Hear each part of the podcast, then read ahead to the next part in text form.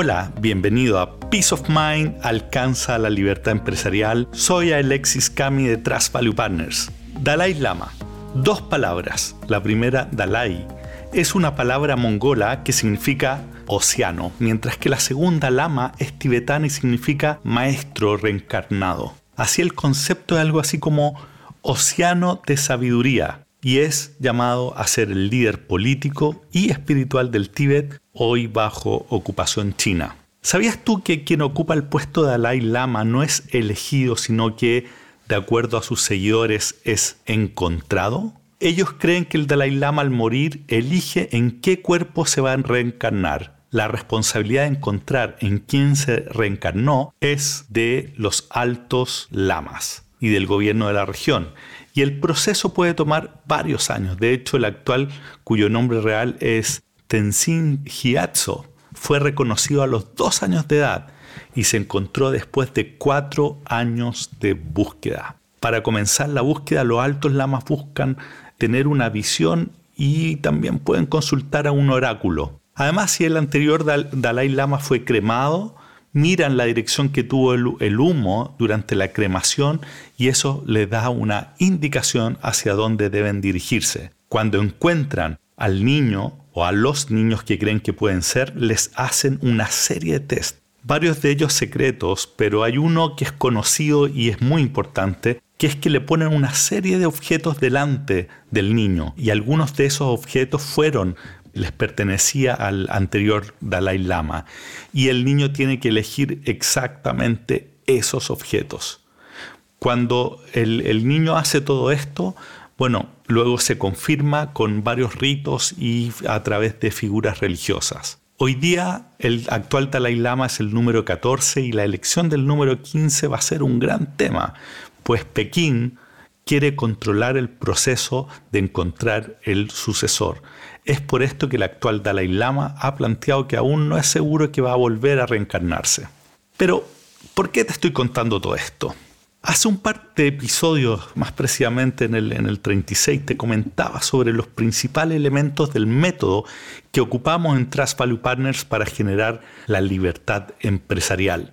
Ahí te decía que una vez determinado dónde uno quiere llegar y cuáles son las iniciativas a realizar para cerrar la brecha entre el estado deseado y el actual, actuábamos sobre tres pilares fundamentales. El primero y más importante, como lo han constatado casi todos los empresarios que has escuchado en este podcast, es la gente, el equipo. El segundo pilar es la movilización y el tercero, la sistematización. Hoy quiero hablarte más sobre el primero, la gente que constituye tu equipo y particularmente un aspecto que tiende a ser bien complejo, cómo lograr hacer buenas contrataciones. Sobre esto te tengo que confesar algo. Nunca consideré que tenía buen ojo al contratar. Para mí al final todo esto de contratar terminaba siendo un proceso bastante aleatorio en términos de si la contratación sería exitosa o no. Sé que no estoy solo en esto, de hecho algunas estadísticas que he visto indican que la tasa de éxito en contratar gerentes es menor al 50%. 50%, imagínate el costo que tiene eso. De hecho, una firma especializada de la que luego te voy a hablar estima que el costo equivale a 15 veces el salario involucrado. Esto producto de los costos directos e indirectos, así como de la pérdida de productividad. Es decir, si vas a contratar a alguien por 100 mil dólares al año, esto implica que la pérdida de valor, si te equivocas, es de 1,5 millones de dólares. Personalmente me suena harto este número, pero aún si no es 15 veces y es solo la mitad, sigue siendo una tremenda fortuna. La mayoría de los empresarios con los que he hablado me han dicho que ellos toman la decisión de a quién contratar fuertemente influenciados por la química que sienten con el candidato. Y además se apoyan en algunos tests que normalmente hacen los headhunters. Sobre esta química hablamos en el episodio 34 y decíamos que efectivamente es muy importante escuchar el estómago, especialmente cuando dice que no, que no es la persona correcta pero la realidad es que el estómago sí se equivoca, especialmente cuando te está diciendo que sí. Hay que escucharlo, pero no hacerle caso a ciegas y si dice que sí, normalmente no es suficiente para tomar la decisión. ¿Por qué no es suficiente? Por varias razones. Primero, Siempre se puede simular en la entrevista para caer mejor. Y aun si el candidato no simula, puedes terminar con una bellísima persona pero que no hace bien el trabajo. Lo que además te va a poner en una situación difícil, porque después de despedirlo, especialmente cuando lo sacaste de, otra, de otro trabajo, va a ser bien difícil. Segundo, como tienes el apuro de llenar la vacante, vas a verlo con un sesgo positivo, es decir, con mejores ojos de los reales, especialmente si el currículum es bueno. Pero el problema es que los currículum dicen poco, pues son solo una selección de los mejores puntos del candidato, además que están vestidos con todo tipo de luces y brillos. No están los fracasos que tuvo y tampoco está claro cuál fue la real participación que tuvo en los logros que está mencionando.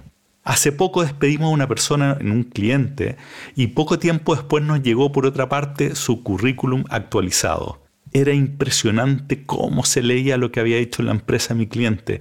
Todo era verdad, pero lo que decía no se condecía para nada con su desempeño. Mi cliente me decía, eh, entre un poco de resignación, que si le hubiese llegado este currículum sin conocer al candidato, lo hubiese contratado de inmediato para llenar el cargo vacante. Así que por el currículum tampoco podemos confiarnos. Para intentar disminuir esta aparente ruleta rusa es que en el episodio 15 te hablaba de S igual R menos E y de cómo es importante explicitar lo que tú esperas de la persona a contratar y discutirlo con él o ella antes de cerrar. Bueno, y en esa misma línea descubrí no hace mucho una firma americana que pareciera haber desarrollado un método que ayuda mucho en este desafío. Su nombre es GH Smart y su fundador y ejecutivo han escrito bastante sobre el tema en artículos y libros como Leadocracy, Who y Power Score ellos plantean que antes de comenzar la búsqueda hay que explicitar tres ámbitos. Lo que me encantó de lo que he leído de ellos es que todo lo que están hablando en este punto particular está muy alineado con lo que hemos estado conversando en este podcast. Si recuerdas, por ejemplo, en el episodio 2 de visión versus gestión decíamos que en la organización hay tres instancias que deben estar coordinadas en forma armónica. La visión, la gestión y la ejecución. Ahí también decíamos que la visión responde al por qué o para qué existe la empresa. La gestión responde al cómo hacer las cosas y la ejecución al qué se hace. Bueno, esta firma plantea que se debe explicitar estos tres mismos puntos sobre el cargo a llenar. El para qué, el cómo y el qué se espera de la posición. Y esto hay que hacerlo antes de empezar la búsqueda. Esto debe estar plasmado en una hoja, ellos le llaman el scorecard y con eso en mano te pones a hacer la búsqueda. El para qué son unas pocas líneas que explicitan el propósito del cargo. Aquí puede ser, por ejemplo, si estamos hablando de un gerente de ventas, podría ser el propósito aumentar continuamente la rentabilidad de los clientes actuales y generar un equipo especializado en licitaciones. Con esto ya tenemos un marco del perfil. No buscamos gerente de venta con experiencia internacional o abriendo nuevos mercados. Queremos alguien que muestre capacidad de rentabilizar cuentas y con experiencia en licitaciones. Luego explicitamos el qué. Esto se refiere a resultados concretos que buscamos en el corto y mediano plazo. Deberían ser 3 a 8 puntos, no más. Y estos pueden ser puntos como aumentar en 30% la venta durante el primer año, disminuir la concentración de las ventas de modo que ningún cliente represente más del 15% de las ventas totales, o armar el equipo de licitaciones durante el primer semestre y haber ganado dos licitaciones sobre un millón de dólares durante el primer año, etcétera, etcétera, etcétera. Estos puntos tienen que estar alineados con lo que es tu estrategia y con respecto a la visión que hablábamos en episodios pasados. El tercer punto es el cómo queremos que, esta persona logre los qué que hablamos recién. Aquí van las competencias que buscamos y que dependerá fuertemente tanto de lo que requiere el cargo como de la cultura que buscamos construir. Estas competencias fluyen directamente los puntos anteriores y es algo que normalmente sí se hace cuando se construye el perfil. Son competencias del tipo buscamos proactividad, apertura al feedback, flexibilidad, integridad, capacidad de desarrollar a otros, etc. Estos son puntos que tú desarrollas en básicamente una línea diciendo el cómo quieres tú que esta persona logre los objetivos que estás planteado en el punto anterior.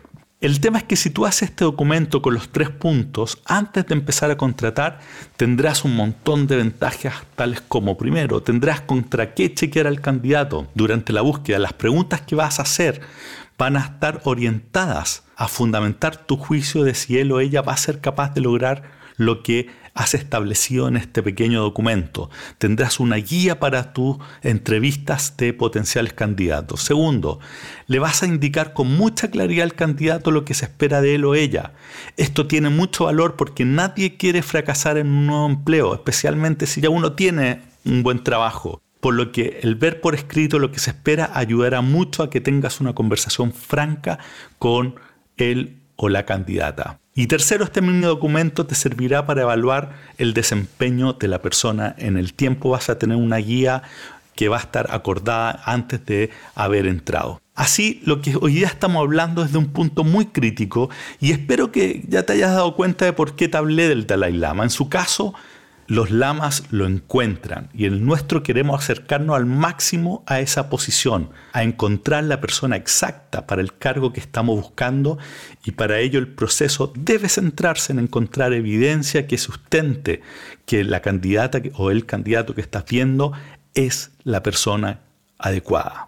Lamentablemente en la búsqueda de gerentes no contamos con instrumentos tan precisos como los que tienen los lamas, pero si preparas el documento aquí propuesto, para qué, cómo y qué esperas para este cargo, entonces vas a estar con seguridad mucho más cerca de ser exitoso en tu próxima contratación. Te lo recomiendo 100% y si quieres ayuda a escribir el documento, escríbeme a alexis.cami.trustvp.com o métete en nuestra página web www.trustvp.com baja el riesgo en las contrataciones. No te vas a arrepentir, hazlo porque te va a ayudar a avanzar en la libertad empresarial y tener más peace of mind al momento de contratar. Como siempre te pido, ponnos ahí un review en, en, iTunes o donde lo estés escuchando y reenvía este episodio a otros líderes de empresa o dueños de empresas que estén a punto de contratar un puesto importante porque les va a ayudar a bajar el riesgo en la contratación.